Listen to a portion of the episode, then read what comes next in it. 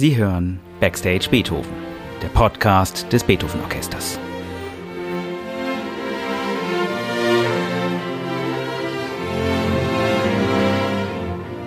Heute mit Tilman Böttcher.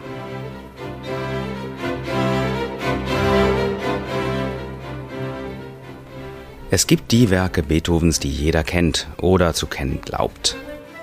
Die Pastorale,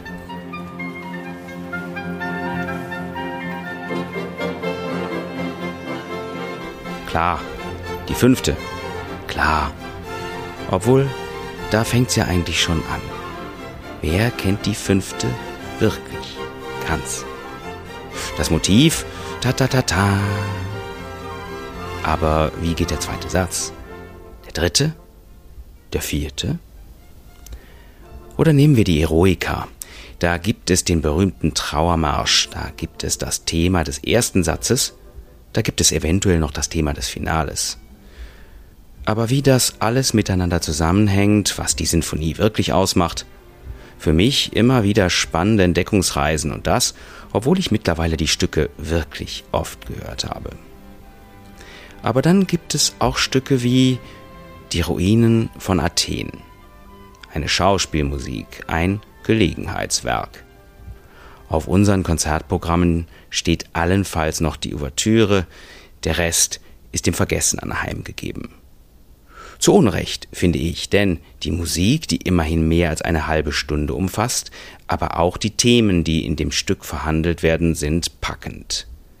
Da geht es um das Fremde und die Fremden, um die Werte, die unsere Gesellschaft zusammenhalten und darum, wie wir es mit der Obrigkeit halten. August von Kotzebue, der Autor des Schauspiels Die Ruinen von Athen, fand Antworten, die seiner Zeit gemäß waren. Wir wollten Fragen und Antworten unserer Zeit und fragten deshalb bei dem vielleicht renommiertesten und spannendsten Autorenpaar für Theaterstücke nach einem neuen Text. Günter Senkel und Feridun Saimoglu sagten uns sofort zu, damals im Frühjahr 2020. Eine Uraufführung wurde für das Ende des Beethoven-Jahrs für November 2020 terminiert. Aus bekannten Gründen wurde daraus nichts. Ein Jahr später hat Corona sich zwar auf den Titelseiten der Zeitungen festgekrallt, die Themen des Stücks aber sind um nichts weniger aktuell als damals. Die Nachrichten von der polnischen Grenze, von den Mittelmeerflüchtlingen sind furchtbar. Ich habe mich mit Feridun Saimoglu über Kotzebue und Beethoven, über die Fremden und das Fremde, über Werte und Verfall unterhalten können. Unser Gespräch musste aus technischen Gründen über das gute alte Telefon aufgezeichnet werden. Ich bitte deshalb, über die Tonqualität nachsichtig hinwegzuhören. August von Kotzebues Ruinen von Athen. Was ist denn das für ein Stück? Also, wie soll ich sagen, äh, wenn man allein nur den Text liest, dann könnte man ja auf die Idee kommen, dass das jetzt ein Lobgesang ist aus vergangenen Zeiten auf den Kaiser. Man könnte auf die Idee kommen, anzunehmen, dass hier also einer einfach mal zum Lobe äh, des Kaiserreichs und zum Lobe des äh, österreichischen Kaisers jetzt einfach da was hingeschrieben hat. Es ist die Geschichte, wenn man so will, vom Kulturverfall, vom, äh, es ist die Geschichte von den Fremden, die eingefallen sind und ähm, natürlich dann der Herrlichkeit, der alten Herrlichkeit, den Garaus gemacht haben. Und hier, was wäre das Elend, wenn da keine Retterin naht? In diesem Fall ist es Minerva unter Bezug natürlich auf die Wurzeln des Abendlands, auf die Griechen, auf die Götterwelt der Griechen ist auch klar, die Retterin Minerva erwacht und wenn man das alles so durchliest, erwacht im Grunde genommen, um nach einer kleinen äh, oder nach einem langen Klagelied schließlich dann doch dem Spuk ein Ende zu bereiten. Und es ist alles äh, sehr seltsam. Also als ich das las, dachte ich, naja, wichtig ist die Musik und der Text ist dann sekundär und äh, man hört das ja gar nicht. Aber äh, die Idee ist natürlich gut. Die Idee von einer Göttin, die zur Strafe dazu verdonnert wurde, in der Höhle auszuharren und die nun nach einem jahrhundertelangen Schlaf erwacht und in einer Gegenwart, die nicht ihre ist und jetzt sieht, was alles verloren ist, um sich dann zu finden und um dann auch das Alte dann wieder dem Richtigen, dem Schönen zum Siege zu verhelfen. Also die Idee ist äh, sehr interessant. Es hat natürlich auch biblisches, ein biblisches Motiv, äh, habe ich auch da entdeckt, die Träume in der Höhle, die nach langem Schlaf erwachen in einer Welt und in dieser Welt äh, sich verhalten müssen. Das ganz, also grob zu diesem Stück. Ich hatte nicht den Eindruck, jetzt mit, mit, mit also großartiger Weltdichtung zu tun zu haben. Das ist auch egal, wie gesagt, es ist der Begleittext zu einer, zu, zu großartigen Musik von Beethoven, eine Auftragsarbeit. Genau, welche Rolle spielt denn Beethoven in diesem Zusammenhang für Sie? Ich bin ja schon sehr früh, damit kann ich vielleicht anfangen, schon als Kind, als Arbeiterkind hatte ich mit Beethoven zu tun, denn Beethoven war deutsche Kultur und meine Eltern, Gastarbeiter, sie haben genauso wie Sie die Hitparadeplatten sich gekauft haben, um zu Hause deutsche Schlager sich anzuhören. Und äh, wir haben also die ganze Familie, meine Eltern, meine Schwester und ich, deutsche Schlager gehört. Sie haben aber auch, damit das für das Ohr gängig wird, eingängig wird und damit wir wissen, dass das sozusagen unsere kommende Kultur ist, so ist das nämlich gedacht gewesen, haben sie auch Platten von Beethoven, unter anderem natürlich von Mozart, gekauft und also das war in den 1970ern, schon als Kind habe ich dann Beethoven gehört. Beethoven ist für mich, es hieß dann immer der große deutsche Komponist, der dann schwerhörig wurde und der aber trotzdem als deutsches Genie nicht abgelassen hat, bis zum Tode dieses Genie eben auszuleben. In diesem Falle ist es äh, für mich, ist er wieder unschlagbar. Er hat eben, wie es hier spielt, äh, ein Spiel mit Chören und Gesängen äh, verfasst zur Eröffnung des neuen Theaters in Pest. Also sehr interessant. Ich wusste, dass es so etwas gibt, aber ich habe dann mich natürlich zusammen mit meinem Co-Autor Günter Senke haben wir uns da drauf gestürzt und äh, wir haben uns das immer wieder angehört, um uns nicht nur ein Bild zu machen, sondern um also diese gewaltigen Momente von also die in Musik gegossene Idee der Erlösung im Grunde genommen der Erlösung, also das mitzukriegen, das zu hören. Und dann erst haben wir uns an die Arbeit gemacht. Als damals die Anfrage von uns kam, vom Beethoven Orchester, hätten Sie Lust, sich mit dem Stück zu beschäftigen und einen neuen Text dafür zu schreiben. Ähm, was hat Sie als erstes an der Thematik interessiert? Hm, ich musste mich natürlich damit befassen und es war sehr, sehr schnell klar, dass es ein sehr heutiges Stück eigentlich ist. Man kann in, in, in diesem Stück erzählen die Geschichte von Barbarei, von Verfremdung, von den Fremden, vom Einfall der Fremden, von Überfremdungsängsten, von den Reflexen und Effekten und Affekten der Alteingesessenen. Man kann natürlich auch die Geschichte erzählen vom Verfall, allgemeinen Verfall, was ist geblieben was ist sozusagen an die Stelle der Werte von einst gekommen und was müssen wir befürchten. Man kann in dieser, dieser Geschichte auch die Geschichte der Gegenwart abbilden, äh, die Geschichte von einer Festung, der man sich verschanzt, von einer Insel sozusagen des Wohlstands Und man kann die Geschichte erzählen, dass diejenigen, die auf dieser Insel leben, an dieser Festung leben, natürlich ungern Besuche von äh, draußen bekommen. Denn sie sind sich selbst genug und brauchen keine weitere Gesellschaft. Also je mehr ich damals äh, darüber nachdachte und je mehr wir, mein Co-Autor und ich, darüber uns unterhielten, desto mehr wollten wir, wollten wir das machen.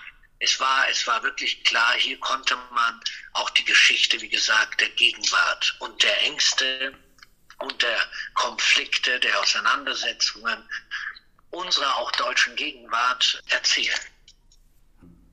Noch eine letzte Textfrage. Warum haben Sie sich dazu entschlossen, die Texte der musikalischen Nummern unverändert zu übernehmen? Warum haben Sie die nicht überschrieben?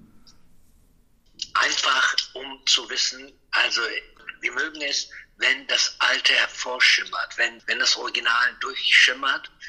Und das ist nun mal eine, die einen würden sagen, eine Überschreibung, andere würden sagen, auf der Grundlage des Originals eine Neuschreibung, wie auch immer. Aber die Geschichte haben wir übernommen und wir wollten das so belassen, damit man weiß, hier ist das Original, damit man nicht nur das weiß, sondern damit auch die Gesänge äh, erklingen. Zum Zweiten sind wir ja als Schreiber nicht so bewandert in Sachen Musik, kennen uns da nicht so gut aus und wir wollten um Gottes Willen da jetzt nicht ein, ein Flickwerk da hinschreiben.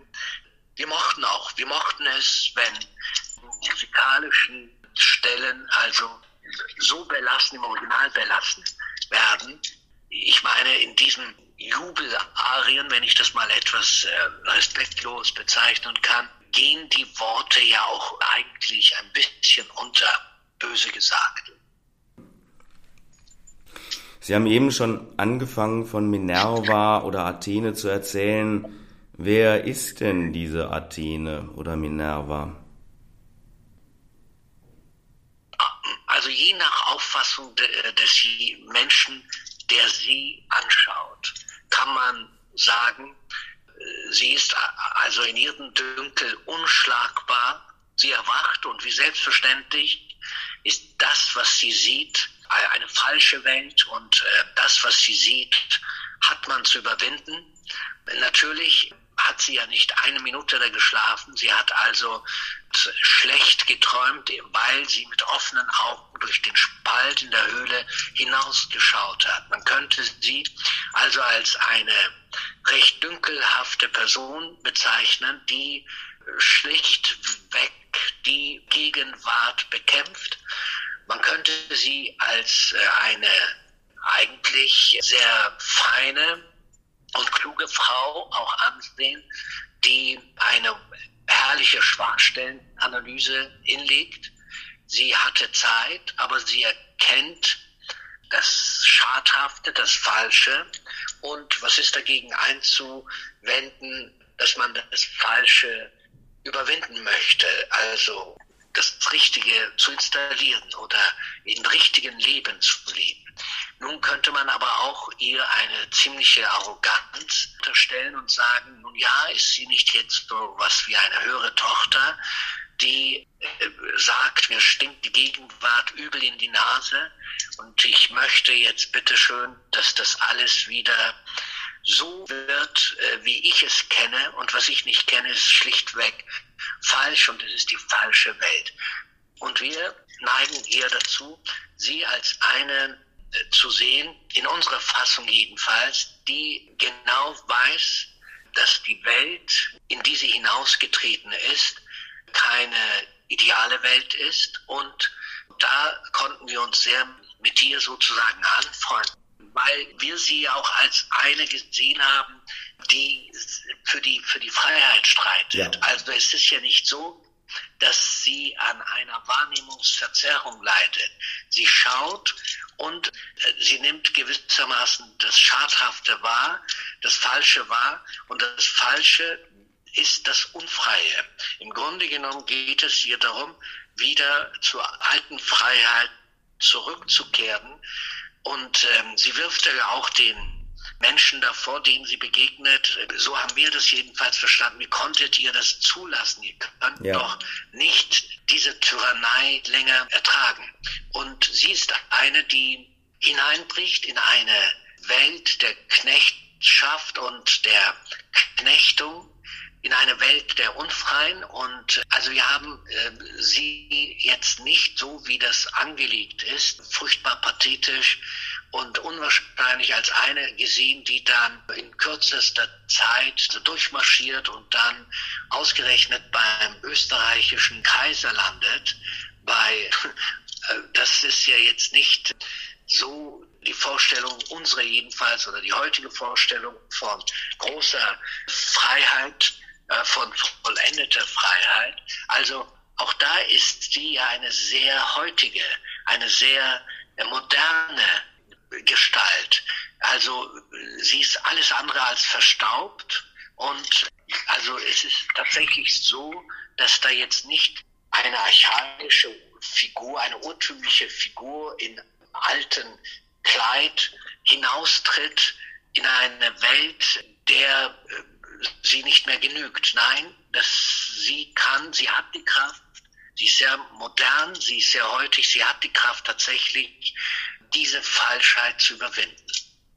Wenn ich da nochmal nachfragen darf, ist sie denn eine Athene, die den Blick hinaus tut im Jahr 1811 oder ist sie eine Athene, die den Blick hinaus tut im Jahr 2020?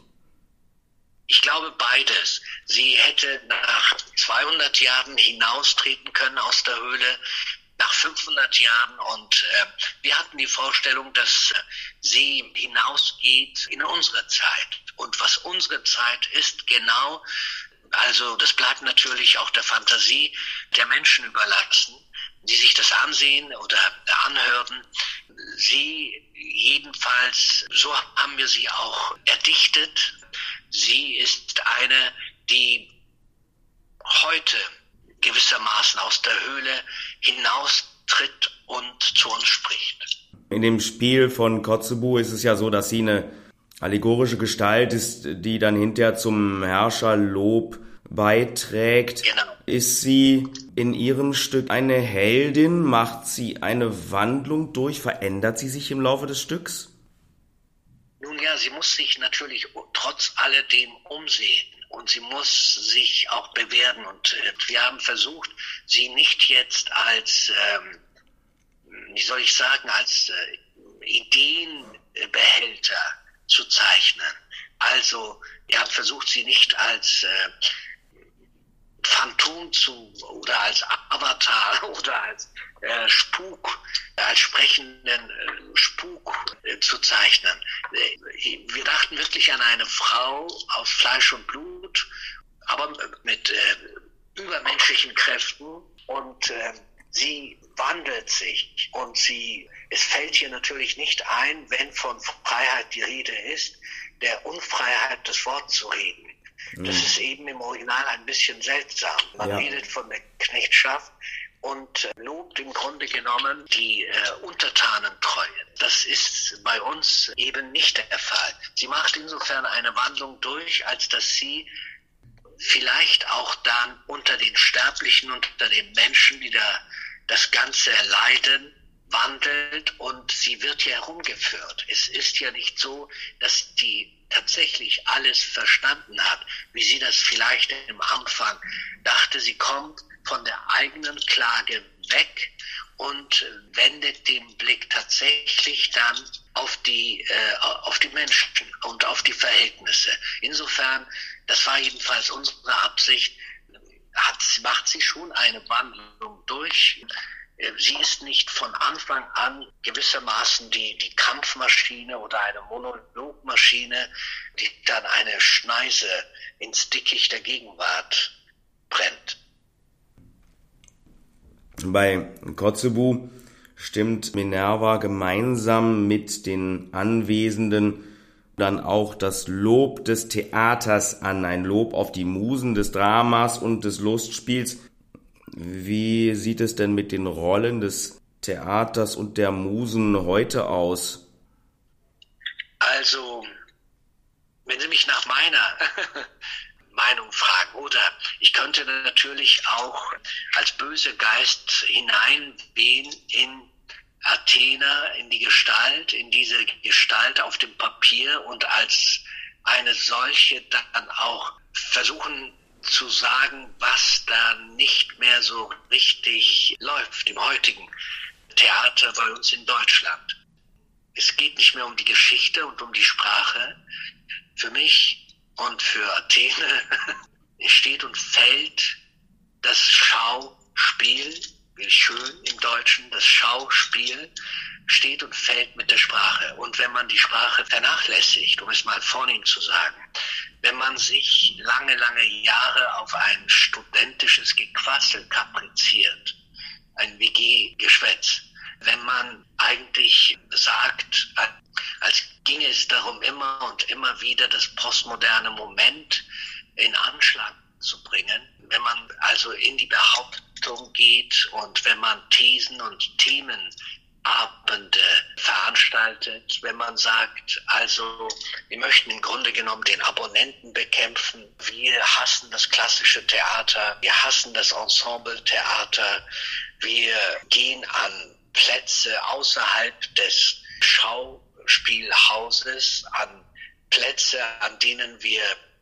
ja Menschen hinstellen, die dann wie auch immer sprechen und sprechen und sprechen, dann ist das kann man machen. Es auch das eine oder andere Stück ist großartig, aber mittlerweile hat man, und ich glaube schon, dass einige das gemerkt haben und großartiges Theater machen, aber immer noch geht es darum, scheint es, also das, was man auf dem Theater, auf, auf der Bühne sieht, von jungen, sogenannten Jungen, die auch nicht mehr ganz so jung sind, Theatermachern, das jetzt Regie, Dramaturgie oder Stückeschreiber sind, ähm, es scheint immer noch wie selbstverständlich, also selbstverständlich zu sein, dass ähm, im Grunde genommen man die Lebenswelten in den Termini aus dem Soziologieseminar oder aus dem literaturwissenschaftlichen Seminar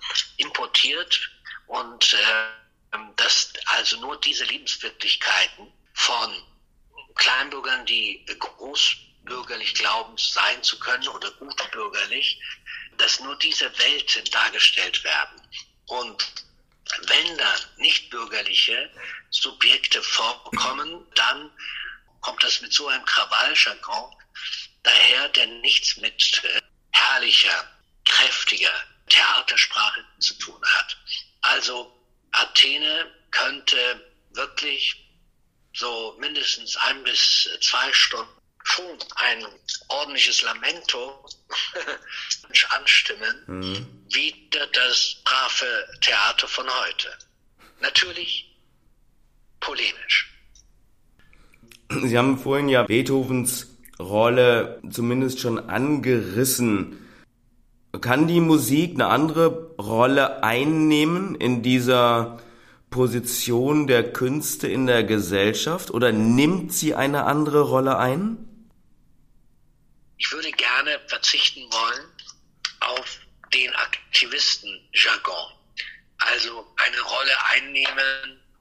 Ich würde einfach sagen, erst kommt die Musik, und erst in einigen beträchtlichem Abstand dann die Literatur oder die Geschichte. Die Musik ist einfach so eingängig und die Musik ist so ansprechend und äh, die Menschen sind der Musik viel zugewandter als meinetwegen dem, äh, dem Buch. Also man schlägt äh, ungern ein Buch auf, aber man muss ja nur sehen, wie sich das verhält, wenn man mit der U-Bahn fährt oder mit der S-Bahn oder mit dem Bus. Diese ganzen Ohrstöpsel, also Stöpsel in den Ohren, zeugen ja davon, dass, äh, äh, dass die Musik ja eine Traumwelt ist, in der man sich aufhalten möchte, um sich auch vor den Verätzungen der Realität zu schützen. Also in den Künsten kommt an allererster Stelle die Musik. Ich übertreibe, glaube ich, auch nicht, wenn ich das so unbedingt und ausschließlich formuliere, sehr viele Menschen. Kommen wir nochmal zurück zur Thematik des Stückes. Sie haben vorhin die Fremden erwähnt. Die Flüchtlingsthematik oder auch die Thematik des oder der Fremden hat in Deutschland ja auch schon eine lange Geschichte. Mm, in der jüngeren Geschichte sind da sicherlich ja die 60er, 70er Jahre zu nennen, die Sie vorhin auch schon angesprochen haben, in denen massiv Gäste eingeladen wurden, in Deutschland zu arbeiten. Anwerbeabkommen und so weiter und so weiter. In den 2010er Jahren beschäftigen uns dann die Flüchtlinge an der Grenze zur EU. Wie haben Sie dieses Thema im Stück verarbeitet. Wie blickt Athene auf die Fremden? Also zunächst einmal ist das Fremde und sind die Fremden ja abschreckend. Also das gilt überall. Und äh, man kann also jetzt nicht im menschenerziehenden Maße, also Sinne, meine ich, daherkommen und von etwas anderem sprechen wollen, Athene ist erstmal abgestoßen. Athene möchte mit den Fremden, mit der fremden Kultur, denn die Fremden sind auch in ihren Augen zunächst einmal Träger der äh, fremden Kultur, möchte damit nichts zu tun haben, beziehungsweise diese fremde Kultur hat in der eigenen Kultur nicht vorhanden zu sein. Sie möchte eine Reinheit. Sie hat auch diese Vorstellung von Reinheit, von, also diese, wie ich finde, falsche Vorstellung davon, dass man schön die Dinge voneinander scheiden muss und dass es auch keinerlei Möglichkeiten geben darf der Vermengung, der Vermischung, denn das würde ja nur dazu beitragen, dass das eigene schwächer wird, dass das eigene verwässert wird, dass das eigene nicht mehr gut, schön und besser ist. Also das ist im Anfang so. Der Argwohn gegenüber den Fremden ist zunächst einmal eine menschliche Konstante. Man kann natürlich dann weitergehen und sagen, inwiefern diese Konstruktion von Abendland, man hat ja auch in unserer Zeit Abendlandsretter und von deren Einfältigkeit man sich leider Gottes überzeugen lassen musste. Also man sah, dass sie wenig geistiges Rüstzeug haben, um das Abendland zu retten. Hier müssen wir natürlich aufpassen und äh, dürfen jetzt nicht einer Idee anhängen, einer falschen Idee, einer idealisierten, der Idee einer, einer wahren Welt, die verschmutzt wird, wahr wie die Wahrheit. Eine wahren Welt, die verschmutzt wird, die man reinhalten nur dann reinhalten kann, wenn die Fremden als Eindringlinge abgewehrt werden. Also es gibt die Ideologen, die von Fremdenabwehr sprechen. Das sind die Abendlandserretter. Und es gibt dann die anderen, die sagen, Moment mal, hier kann das nicht so unkontrolliert zugehen. Es äh, gibt Gesetze und das geht so nicht schon bewegen wir uns gewissermaßen in unsere Zeit, wenn wir über Minerva bzw. Athene sprechen. Sie mag das nicht, was über ihre Welt gekommen ist. Ihre Welt, die einstige Pracht, die einstige Schönheit, wo ist sie hin? Natürlich ist in dem Original ist von Trümmern die Rede. Die einstigen Paläste und Tempel sind Ruinen und genau mit diesen Ängsten, deshalb ist das Stück großartig, mit diesen Ängsten spielen ja auch bestimmte Menschen heute, wenn sie denn sagen, also was uns droht, ist der Verfall. Der Sittenverfall, das ist auch so seltsam. Es braucht der Fremden nicht, damit so etwas wie ein Sittenverfall zustande kommt oft genug oder fast immer sind es ja nicht die, die verteufelten Barbaren, sondern die Alteingesessenen, die das eigene Land kaputt schießen oder kaputt machen äh, oder verludern lassen. Wie geht man in Deutschland mit dem Fremden, den Fremden um wie unterscheidet sich das von den umliegenden Ländern? Also, ich sage das mal frank und frei, Deutschland ist ein, ist das freieste Land weit und breit. Man hat ja oft genug gesagt, ja, früher oder später wird es eine fremden, skeptische bis feindliche Partei auch in Deutschland geben. Das ist eingetreten, da muss man jetzt nicht die große Katastrophe beschwören. Dass die unfein sind und äh, dass das ein unappetitlicher Verein ist, ist auch klar, aber da kann man sich auch auf die anderen fremden, skeptischen Parteien in anderen Ländern sich anschauen und wird genauso auf die übliche Nietentruppe stoßen, die unappetitliche. Also ich glaube, was die Entfaltungsmöglichkeiten und was die Freiheit und die Freizügigkeit anbetrifft, ist Deutschland eine freie Gesellschaft, in der größtenteils die einst Fremden auch nicht nur ein Zuhause finden, nicht nur Schutz finden, sondern ich kenne sehr, sehr viele, ich gehöre auch zu denen, die dann sehr schnell auch dann sagen, das ist mein Land. Also das will was heißen. Das darf man einfach nicht abtun. Und genauso wie es Ideologen rechts gibt, gibt es auch Ideologen links, die alles schlecht machen und die also vor allem im Zusammenhang mit der Identitätspolitik die Mehrheitsgesellschaft auf eine recht derbe Art und Weise angreifen. Und mit dieser Minderheitenhysterie will ich natürlich gar nichts zu tun haben. Das ist ja eine ziemliche Verkennung der Wirklichkeit, wie sie sich uns darstellt. Man kann aber auch politisch reden und sagen, Moment, also man kann über den Staat reden, der lange Zeit die Existenz des Rechtsterrorismus verleugnet hat, abgestritten hat. Das ist nicht in Ordnung. Also man kann über die politischen Missstände sprechen. Das ist klar, das mache ich auch, aber denke ich an Deutschland am Tage wie in der Nacht, ist mir ganz wohl zumute. Als Sie 2020 anfingen zu schreiben, dieses Stück, da war Corona noch ziemlich jung, da war es das neuartige Coronavirus und es war noch nicht das alles beherrschende Thema. Vor allem war es natürlich eins, von dem man damals annahm, dass es bald vorbei sein würde. Was hat sich verändert in der Gesellschaft seitdem, wenn man jetzt auf die Themen Ihres Stückes schaut? Oder anders gefragt, würden Sie jetzt dieses Stück anders schreiben? Ich glaube, ich glaube nicht.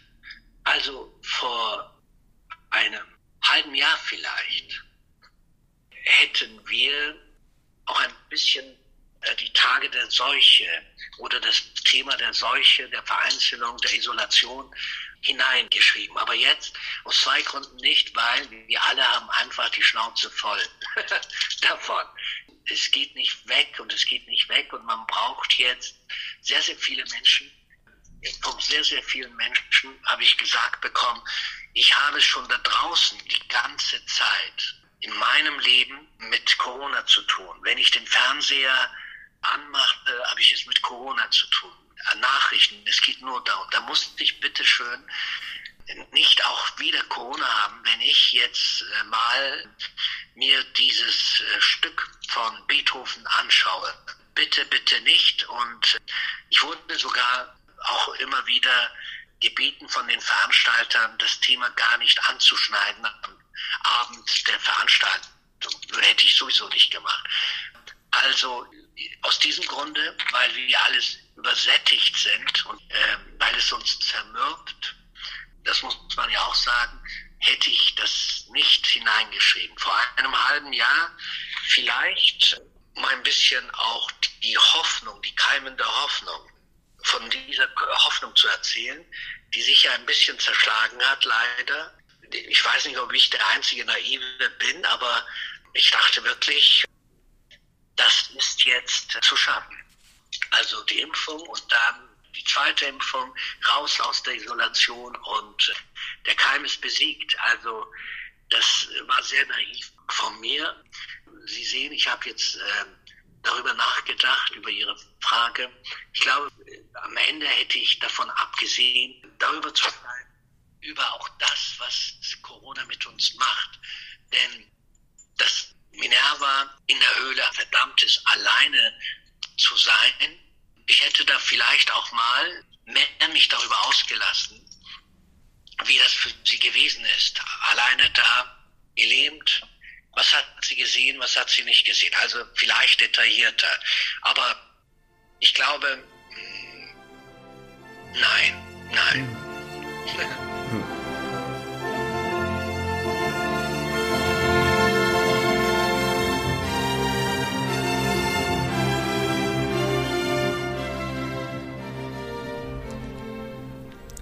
Herzlichen Dank an Feridun Saimoglu für das Gespräch. Ich sprach mit einem der Autoren unserer neuen Fassung von Die Ruinen von Athen, ein Schauspiel mit Musik von Beethoven.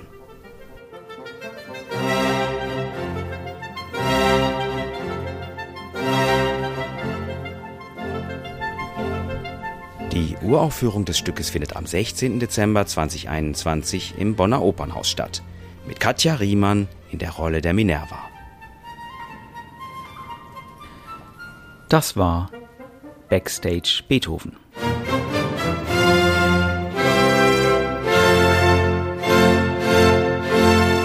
Der Podcast des Beethoven Orchester Bonn.